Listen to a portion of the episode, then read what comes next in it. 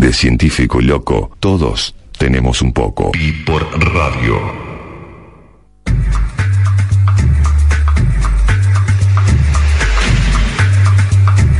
Comenzamos el programa del día de hoy. Buenas tardes. Buenas ¿Cómo tardes. están? ¿Cómo andan? ¿Volviste? Volví, estoy Bien, aquí de bien. nuevo. La gente te reclamaba, viste que la gente te para por la calle y te dice, ¿por qué no estuviste? Sí, me Eh, mandan mails y me preguntan. No la mandamos nosotros a la No. gente para que te presione, pero queríamos tenerte acá de vuelta. Así que eh, volviste y, Y, volví, y no volví sola. y no volviste sola. No. Tenemos un invitado hoy que ya estuvimos anunciando. Eh, Germán Dima, ¿cómo estás? Buenas tardes. ¿Cómo va? ¿Todo bien? Bien, bueno, Germán eh, va a hablar de física y superhéroes eh, o alguna cosa así. Lo, lo ¿Cómo digo. una cosa así? Mariano, por favor. Ahora nos va a contar, en un ratito nos va a contar, pero eh, lo digo así como temeroso porque, bueno, él sabrá, por algo lo trajiste, pero Sí. superhéroes y la física, ¿no será mucho relacionarlos? No, ¿vos te parece cada vez que yo hago alguna... ¿La física no es eso con lo que hacíamos cuentas en el secundario? Nunca vi un superhéroe ahí. ¿No? Bueno, sí, a No, veces hacíamos dibujitos en los cuadernos. ¿Nunca te preguntaste, Mariano, por qué Superman puede volar? ¿Nunca te preguntaste... ¿Por qué Superman? Claro, pero ¿por qué? O sea, ¿qué, qué, qué rige eso? ¿Por qué Superman y no vos, por ejemplo? Ah, no sé. ¿Entendés? Ah, Porque bueno. venía de Krypton. Bueno, no importa. Ahora, Ah. ahora vamos a estar recomendándolo. Vamos a preguntarle todo eso ya que tenemos un invitado que se vino hasta acá. eh, lo, lo vamos a exprimir y le vamos a preguntar todas esas cosas. Eh, vamos a tener también hoy doble sorteo. Claro, sí. Tenemos Claro. doble sorteo. Tenemos un libro de neuromagia de Andrés Resnick, que bueno, ya hemos sorteado anteriormente, pero la gente lo reclamó, así que Sí. lo hemos conseguido Sobre nuevamente. todo a partir de la entrevista que hicimos con Andrés, donde explicó de qué se trataba el libro. Y además. Empezamos a regalar ejemplares de Polo Sur, un libro con experimentos de electromagnetismo que hizo la gente del Museo de Física del- de La Plata. Claro. Eh, eh, estuvimos con Paula Bergero en la semana, la, la directora del museo, quien estuvo aquí también en, en alguna oportunidad, eh, que nos estuvo comentando aspectos de este libro muy interesante y que nos cedieron ejemplares para que le regalemos a los oyentes que seguramente van a, van a ver que es muy interesante con experiencias prácticas que pueden hacer.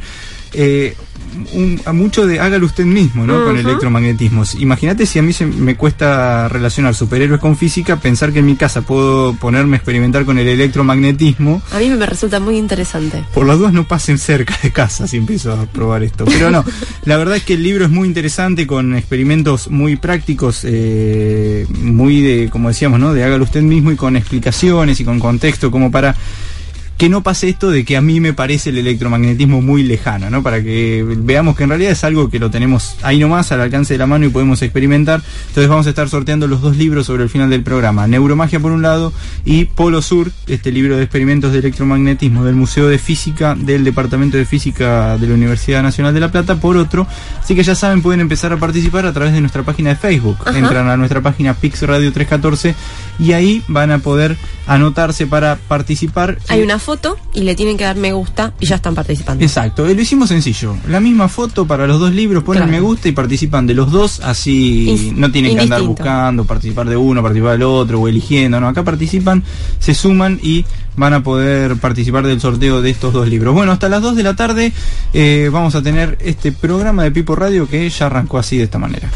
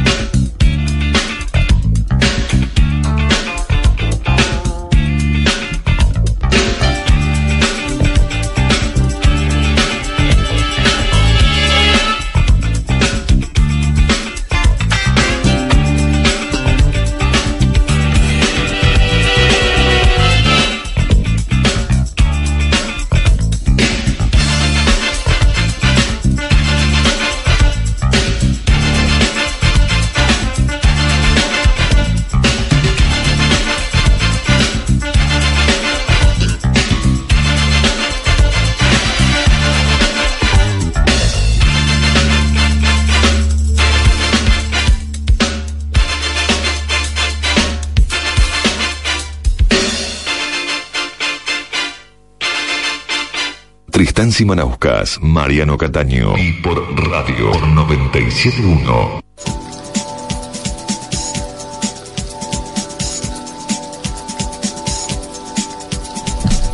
Bueno, y lo presentamos recién a Germán Dima, que decíamos eh, va a hablar de física y superhéroes. Germán, vos sos físico. Sí, físico de, de allá de Capital. Bien, eh, viene a visitarnos desde Capital. Un aplauso. Eh, un aplauso por haberse acercado hasta acá.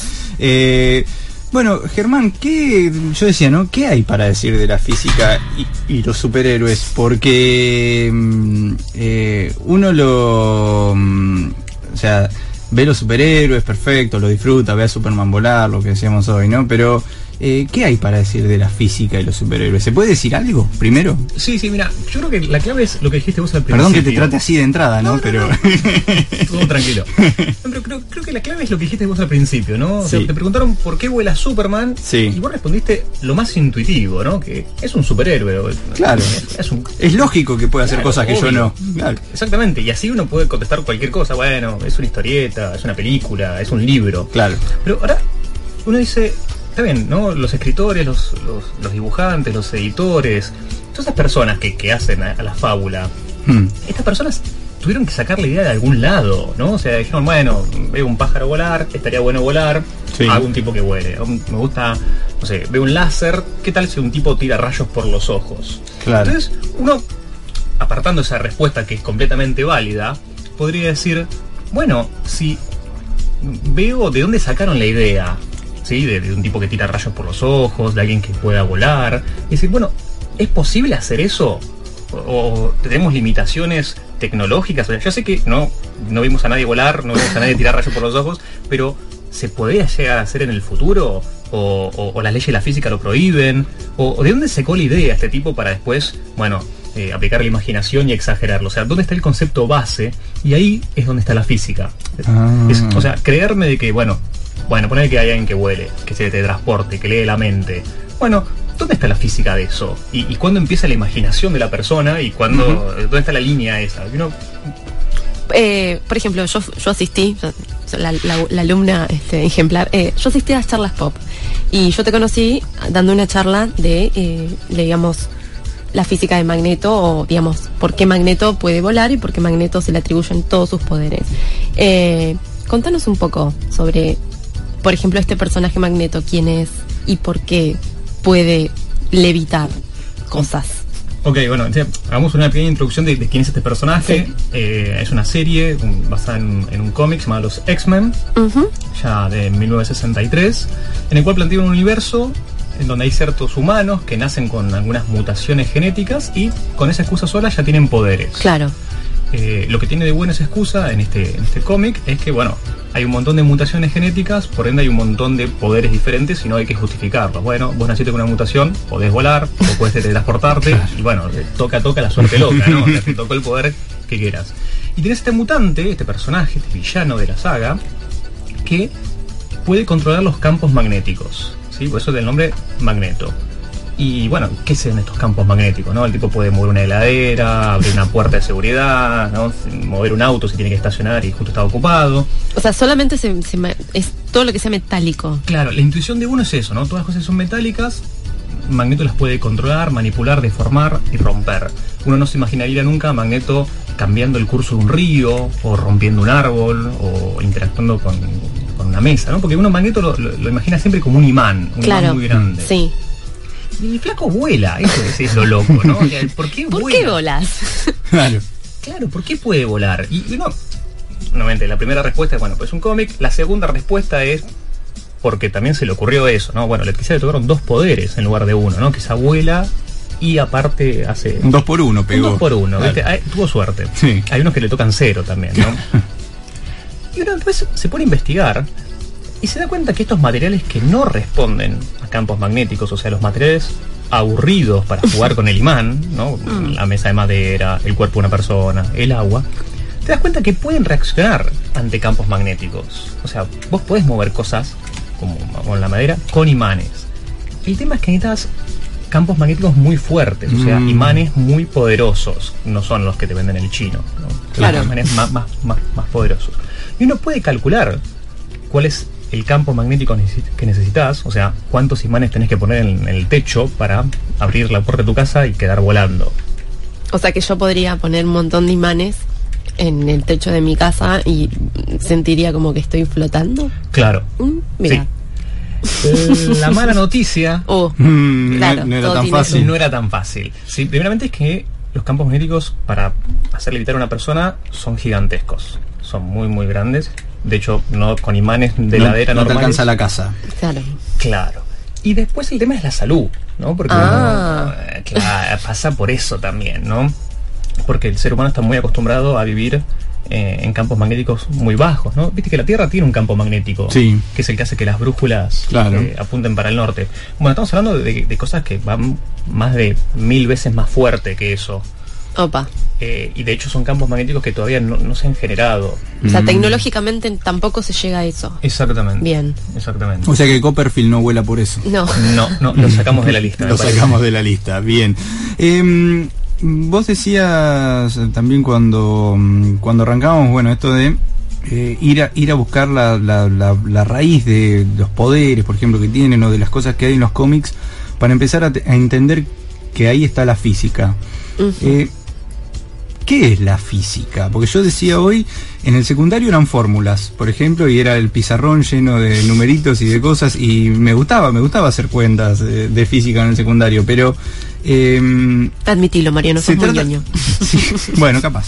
Pero se trata de eso, digo, se, se trata de ir y sacar cuentas para ver qué hay, a- qué cuentas hay que sacar para ver si Superman vuela o qué es la física. ¿Cómo definís Claro. esto? No, no, no, claro. El problema es que, como se viene dando la física, parece eso, ¿no? Un conjunto de fórmulas y, Mm. y parece como que la naturaleza dice, a ver, este se mueve como movimiento rectilíneo uniforme. Ah, ahora dobló. Bueno, guardo el cuaderno ese, saco el de movimiento curvilíneo, uso la fórmula. Claro. saco- y claro, y en realidad eh, la física es una disciplina que intenta explicar cómo funciona la naturaleza. La herramienta, o sea, la, la física es una ciencia natural, no es una ciencia exacta. Utiliza la, la matemática como herramienta. Pero, o sea, si vos a la, a la física le sacás la naturaleza, no describe nada. O sea, la física trata de entender cómo se comporta la naturaleza. Nuevamente, pues el lenguaje que usa es el lenguaje de la matemática. Y, darlo así como malón de fórmula parecería como que es capricho, ¿no? Mientras que, que- en realidad eh, lo que quiere desentrañar la física es, bueno, cómo hace la naturaleza mm, todas las cosas de- del día a día. Y bueno, lo describe con fórmulas. Quizás eso es como que está dado en los secundarios de malón de fórmulas y no decir, bueno, ¿y por qué? ¿No? Pues, la fórmula la entiendo, pero ¿por qué el tipo va para adelante? ¿Por qué gira? Claro. Claro, y eso, o sea, hay como una, hay ahí como una disociación entre mm, cómo se enseña y cómo se podría enseñar. O sea, vos lo ves eso, porque, por ejemplo, yo voy a una charla tuya, como fue Victoria el otro día, y digo, buenísimo, eh, me encantó, divertido, me voy con conceptos a mi casa. Ahora, cuando uno ve cómo se enseña, está todavía este quiebre. O sea, ¿es algo que se puede romper o no? ¿O todavía en el secundario es necesario seguir enseñando las fórmulas y después vemos qué se enseña por afuera o cómo, cómo combinamos eso? No, no, es es muy buena la observación que haces, porque en el secundario uno empieza a aprender herramientas. Mm, Eh, o sea, habría que cambiarlo en el sentido de hacerlo más atractivo y que, y que no sea algo generacional, ¿no? Porque vos, vos te va medio mal en física, vas a leer a tus viejos y tus viejos dicen, uy, sí, física, claro, obvio. Eh, entonces, como que ya viene generacionalmente con las matemáticas, ¿viste? Que vienen como el malo de la película. Y Mm. tus viejos y tus abuelos todos fueron el malo de la película y nunca se les mostró la parte intuitiva, la parte eh, divertida. Entonces, quizá eh, habría que engancharlo más por eso. O sea, bueno, hagamos un experimento, ¿no? Es, como, es como el tenedor libre, mira, mira lo que te digo, ¿no? A ver. Claro, o sea, vos cuando entras en un tenedor libre, lo primero que ves, ¿qué es? El primer stand del tenedor libre. Uy. Es el, el de los postres. Vos entrás y ves el panqueque. Y decís, ese panqueque yo lo quiero comer. Y después pasás adelante y bueno, te haces la picada, Sí. la todo, pero vos ya tenés la cabeza con el panqueque. ¿Sí? Obviamente comes un poco menos y vas a para el panqueque, para eso está puesto. Claro. Adelante todo. ¿Sí? Acá habría que hacer eso, ¿no? Habría que mostrarte el experimento, o sea, que vos te plantees la duda, ¿no? O sea, vos sos, un, sos un experimento con un láser, con un péndulo, con, un resorte, algo y decís, wow, ¿qué es esto? ¿Por qué funciona? Y una vez que tenés eso en la cabeza, como decís, me quiero comer el panqueque, ahí sí decís, bueno, ahora necesito herramientas para describir esto. Y ahí entra la matemática. Si yo te muestro la matemática primero, decís, Mm. ¿para qué es todo esto? ¿Sí? Claro. En cambio, si, si, si le podemos mostrar la parte divertida, la parte que, que a vos te genere la pregunta, de decir, bueno, ¿cómo funciona esto? ¿Por qué huele a magneto? ¿no? ¿Por qué Claro. las cosas? Que, que a uno le genere la pregunta, ahí después surge inmediatamente decir, bueno, y ahora quiero, quiero explicarlo esto. Bueno, ah, tengo que usar matemática, más que una pila de fórmulas que al profesor se le, se le ocurrió decirlo. Bien, eh, vamos a seguir charlando ahora en un ratito nada más. eh, tengo más preguntas y Obvio. preguntas eh, y preguntas, eh, pero pero me pareció interesante eh, y algo que, que quiero que nos contestes después. eh, ¿Alguna vez te pasó de, que- de como físico de querer buscar eso para encontrar un error para decir esto lo hicieron mal, esto no tiene explicación, ¿no? Digo como los que buscan errores en las películas, decir acá le erraron y, y tratar de. Bueno, ahora, ahora contanos a ver si tenés algún ejemplo de eso también. Hasta las 2 de la tarde seguimos en Pipo Radio. Acordate que estamos sorteando dos libros en el día de hoy. Puedes entrar a nuestro Facebook, a Pix Radio 314, y ahí ponerle me gusta a la imagen. eh, y de esa manera vas a estar eh, participando del sorteo que vamos a estar haciendo cerca del final del programa. También, si querés, nos puedes llamar, ¿no? 0800 9710 por si no tenés una computadora a mano, pero sí. Ganas de un ganarte un teléfono libro. o un Claro. teléfono que no accede a internet o bueno, distintas combinaciones, es el 0800 9710 y dejas un mensaje gratuito con tu nombre los últimos tres del documento para que también podamos anotarte en los papelitos eh, y participar por el sorteo de alguno de estos dos libros, Neuromagia eh, y Polo Sur, Experimentos de Electromagnetismo.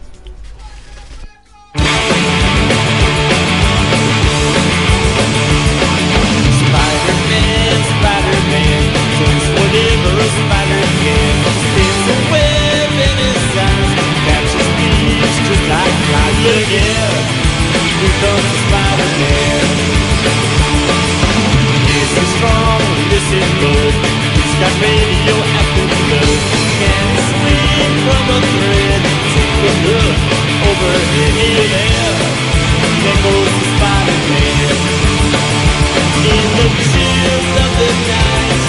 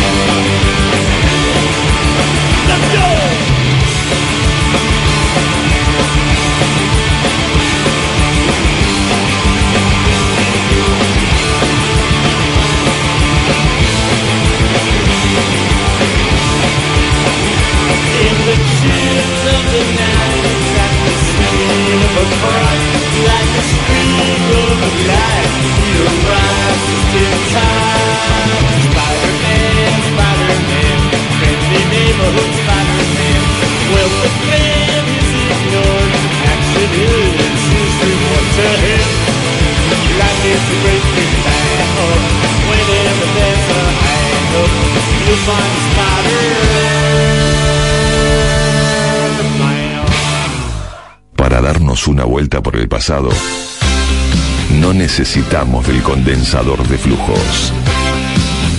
Efemérides, efemérides, en Pipor Radio.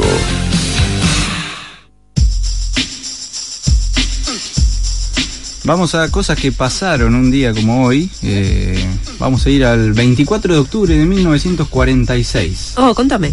Se sacó la primera foto de la Tierra desde el espacio. A ver. Wow. Podríamos decir que es una foto de la Tierra porque ahora la vamos a compartir en Facebook. Pero Claro, yo ya la vi, por ejemplo. Puede ser una foto del piso de mi casa, puede ser cualquier cosa esto, pero bueno, eh, dicen que fue la primera foto de eh, la Tierra desde el espacio eh, y se sacó en el año 46 y hay una historia muy particular atrás de esta foto. La sacaron los Estados Unidos con una cámara que pusieron en un cohete B-2, que eran los cohetes alemanes de la Segunda Guerra que habían desarrollado para bombardear Londres eh, y que cuando terminó la guerra empezó eh, una pelea muy dura entre la Unión Soviética y los Estados Unidos para ver quién se quedaba con más cohetes B2 de los que habían, los que iban encontrando en Alemania, ¿no? Iban encontrando cohetes y se los iban llevando cada uno para su lado eh, para investigar la tecnología que era, era de avanzada y además en el caso de los Estados Unidos porque ellos se habían traído a muchos de los eh, de los científicos, ingenieros alemanes que habían participado en el desarrollo eh, y bueno, entonces querían tener todo ese material eh, y una de esas pruebas fue tirar uno de estos cohetes al espacio como para sacar esta foto. No creo que lo hayan tirado solo para sacar la foto, habrán estado probando unas cuantas cosas eh, y de paso mostraron la foto, pero quedó para la historia un día como hoy, un 24 de octubre como del 46, como el primer día que se logró fotografiar la foto desde el espacio. ¿no? Después podríamos discutir a qué llamamos espacio, a qué altura estaba el cohete eh, y un montón de cuestiones, pero hasta ese momento no se había logrado ir tan arriba y sacar una foto, así que bueno, eso ocurrió, como decíamos, un día como hoy, lo hicieron los Estados Unidos con un cohete B2 de los que habían quedado después de, de la Alemania nazi y se fueron repartiendo entre los Estados Unidos y la Unión Soviética. ¿Te acordás, Carmelo, cuando estábamos de Pepa y nos acercamos a esos quizzes y no se fueron?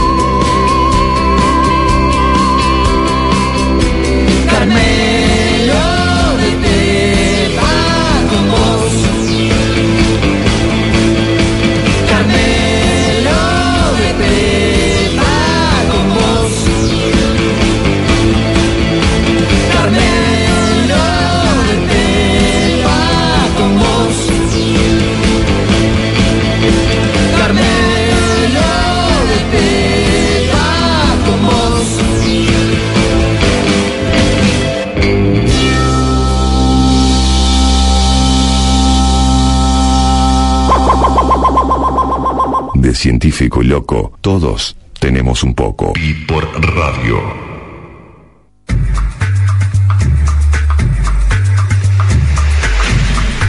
Seguimos en Pipo Radio con Germán Dima, eh, físico y especialista en física de los superhéroes. ¿eh? Claro. Ahora que está tan de moda, viste, sumar títulos de especialista en cosas, eh, especialista en física de los superhéroes. Te habíamos preguntado eh, al final del otro bloque si alguna vez pensaste en, o te agarró esa cosa de mirar con lupa un cómic o una película y decir, acá desde la física se puede explicar que hay un error o algo que hicieron mal o que no calcularon o que es imposible. ¿Te agarra esa cosita o no? ¿O te sentás y disfrutás y decís, bueno, si no tiene explicación mejor? Eh, depende del día. Hay días que te levantás y decís, no, esto no, no, no, no. Pasa muy seguido que, que para darle más importancia a un asunto, es como que agarran el diccionario de física y combinan palabras, ¿no? O sea, viste el termostato cuántico electrónico 2B, porque siempre hay un número y una letra, ¿viste?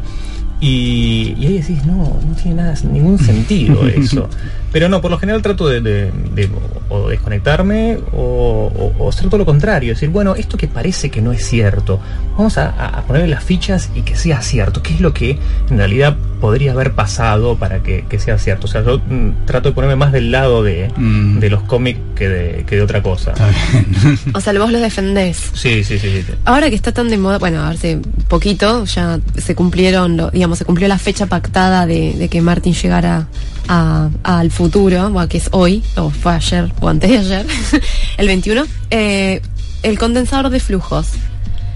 Eso es una de la, un, un gran ejemplo de una palabra que agarraron y me echaron así, bueno, que suene algo científico, algo tecnológico, ¿no es cierto?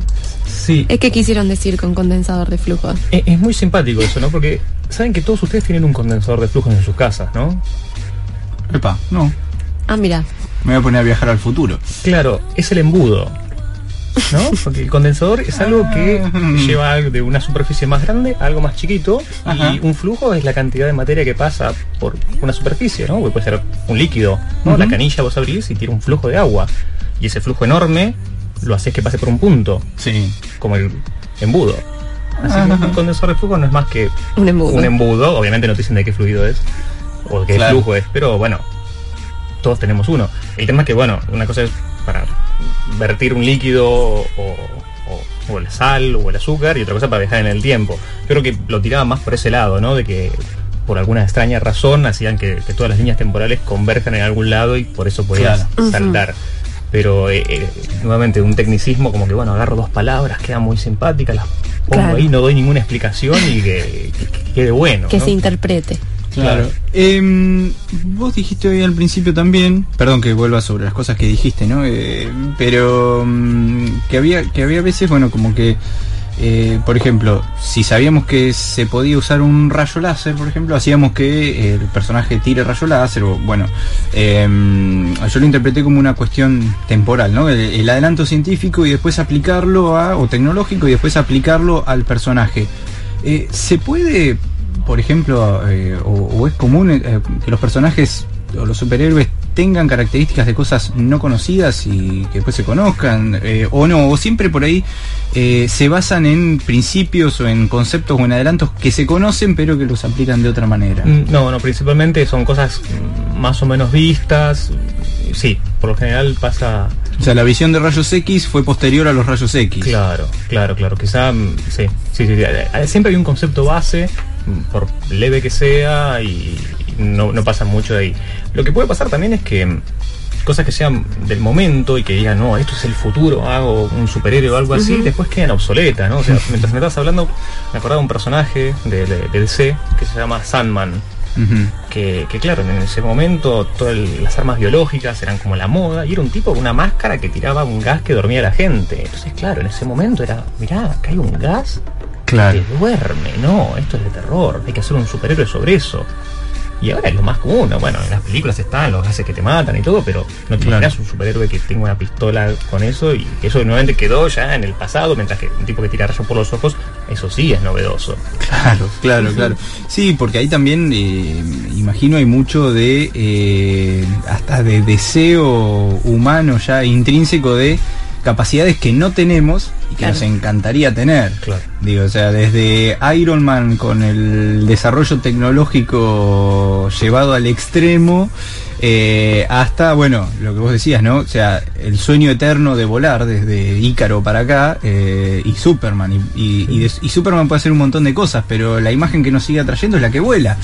sea, eh, podríamos ser Superman por un montón de cuestiones eh, y sin embargo la imagen icónica es la del tipo volando. Sí, lo que pasa es que volar siempre, siempre fue Volar un es, sueño. viste, claro, y, y vos fíjate que hay superhéroes que vuelan de distintas maneras, con propulsores, con eh, saltando muy alto que vuelan, colgándose de telas de araña, digo, siempre volar y desplazarse de una manera particular.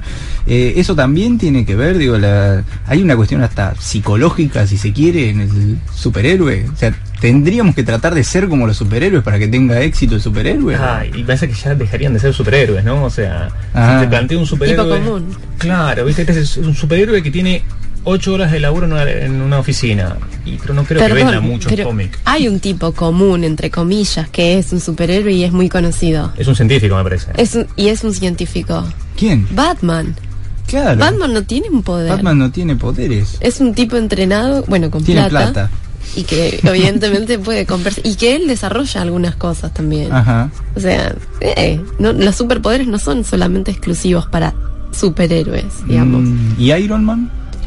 Otro. ¿Dónde lo ponemos? Y Iron Man también. Bueno, últimamente en, los- en el mundo de los cómics se dieron cuenta como que le tenían que dar como algún poder o algo porque se estaba quedando atrás. Así que sí, Mm. el Iron Man actual tiene. ¿Tiene poderes? Sí, Estoy re oxidada con sí, los cómics sí, sí, modernos. está infectado con un virus tecnológico que le permite controlar objetos. O sea, te puede hackear el Facebook y todo Ah. sin estar conectado a la computadora. Ah, Está mira. más piola. Sí. Es- es un- le metieron wifi a un superhéroe. Eso fue para diferenciarlo de Batman, Claro, seguramente. Pues ya sí. los fanáticos están, digamos, eh, eh, porque Batman y, y- y Iron Man, si bien uno es de DC, el otro es de Marvel, como que hay una pica. Ah, están ahí, son como, son como los competidores. Eh, y bueno, Germán, vos eh, decías, sos físico. eh, ¿Esto es algo aparte de tu laburo, digo, de, de lo que haces cotidianamente? ¿Es algo que haces en tus ratos libres? Eh, ¿Te has convertido en los últimos tiempos en divulgador y, y- y ya nosotros desde acá defendemos la divulgación además como actividad eh, del conocimiento y como profesión incluso, Claro. ¿no? O sea, no, no, no- no estamos con los que creen que es una pérdida de tiempo y que tenés que sacarle tiempo a tu laburo de científico para eh, divulgar, pero mm, ¿notás que esto es como que, que crece, como que, que cada vez te van a demandar más? Lo, lamento por tu agenda. eh, y como que cada vez eh, se abren caminos como para que la física... Está bien, se van a enseñar las fórmulas, pero para que se explique por este lado. Sí, yo creo que, que la parte de la divulgación está, está explotando ahora. Ya creo que desde, desde el cambio del concepto de- del nerd, del geek, ¿no? O sea, pensemos, hace unos años nada era la persona que, que te reías en la cara y después de, de Big Bang Theory, Sí, sí. O, o toda una generación en la cual uno empieza a trabajar para la persona que era geek en, en la, en la secundaria, o principalmente que si tienes algún problema con la computadora o con el celular, la persona que te lo arregla es un geek o es un nerd, entonces se empezó a desplazar ese concepto de, del ñoño a, bueno, este tipo... Un tipo piola. clara, Claro. Un tipo piola. Y Mm. con eso, bueno, se empezó a des- desmitificar la física y con toda la ciencia ficción, con las películas, eh, se, se- se abrieron un montón de puertas. Yo creo que este tema de la divulgación está bastante bueno, y se está abriendo un montón ahora. Eh, sí, yo por lo menos lo hago en mis ratos libres, cuando puedo, eh, en los viajes de colectivo, pensando, escribiendo, pero... Y sí, sos un gran consumidor de cómics, de ciencia ficción, de, Sí, sí, en mis otros ratos libres. de tus otros ratos libres que no sabemos ya a esta altura cuándo serán. Porque, Claro, claro. Sos cuántico en Sí, algún punto. Algunas cosas sí. Eh, está bueno cuando yo digo, no, no, estoy ahora trabajando para algo de divulgación y estoy leyendo cómic, ¿no? Entonces, como, ¿cómo que estás trabajando? No, no, es que estoy viendo, así aprendo un poco más de esto. Entonces, como que mi trabajo. hace, hace no mucho tiempo atrás eh, te hubieran tratado de chanta, Claro. mínimamente, ¿no? Claro. Este tipo es físico y está leyendo cómics, ¿no? Claro. Bueno, es Bart Simpson yendo a la escuela de genios y encontrando una- un cómic y, y Claro. poniéndose a leer el cómic, ¿no? Eh, eh, pero bueno, hoy es cierto que está todo más eh, mezclado y también que se encuentran estas herramientas como para, para explicarlo de, de- de otra Sí, como- manera. Como, recurso. Bien. Eh, Germán, te agradecemos. Nos quedan todavía unos minutitos. Vamos a, a seguir charlando un poquito más, pero se nos está acabando el programa. Eh, vamos con un tema de YouTube de la película de Batman. ¿eh? Así, Ajá. así ya Estás que cargado. ya que promocionamos un poco a Iron Man, bueno, también banquemos un poquito a Claro. Batman. ¿no?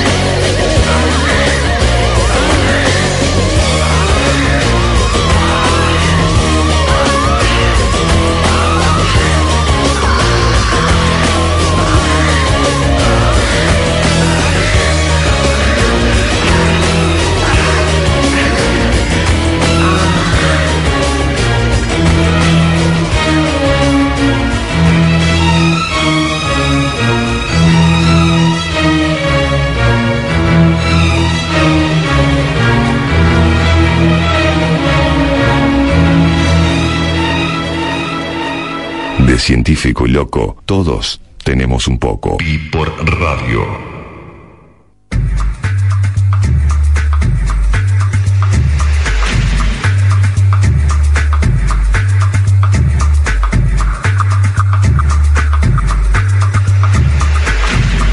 Antes de irnos, tenemos alguna consulta de los oyentes, ¿no? Sí, Porque tenemos. a- aprovechan también los oyentes que está acá Germán, no solo lo exprimimos nosotros, sino que también tiran alguna consulta. A ver. Dice Dalmiro Ariel Rodríguez.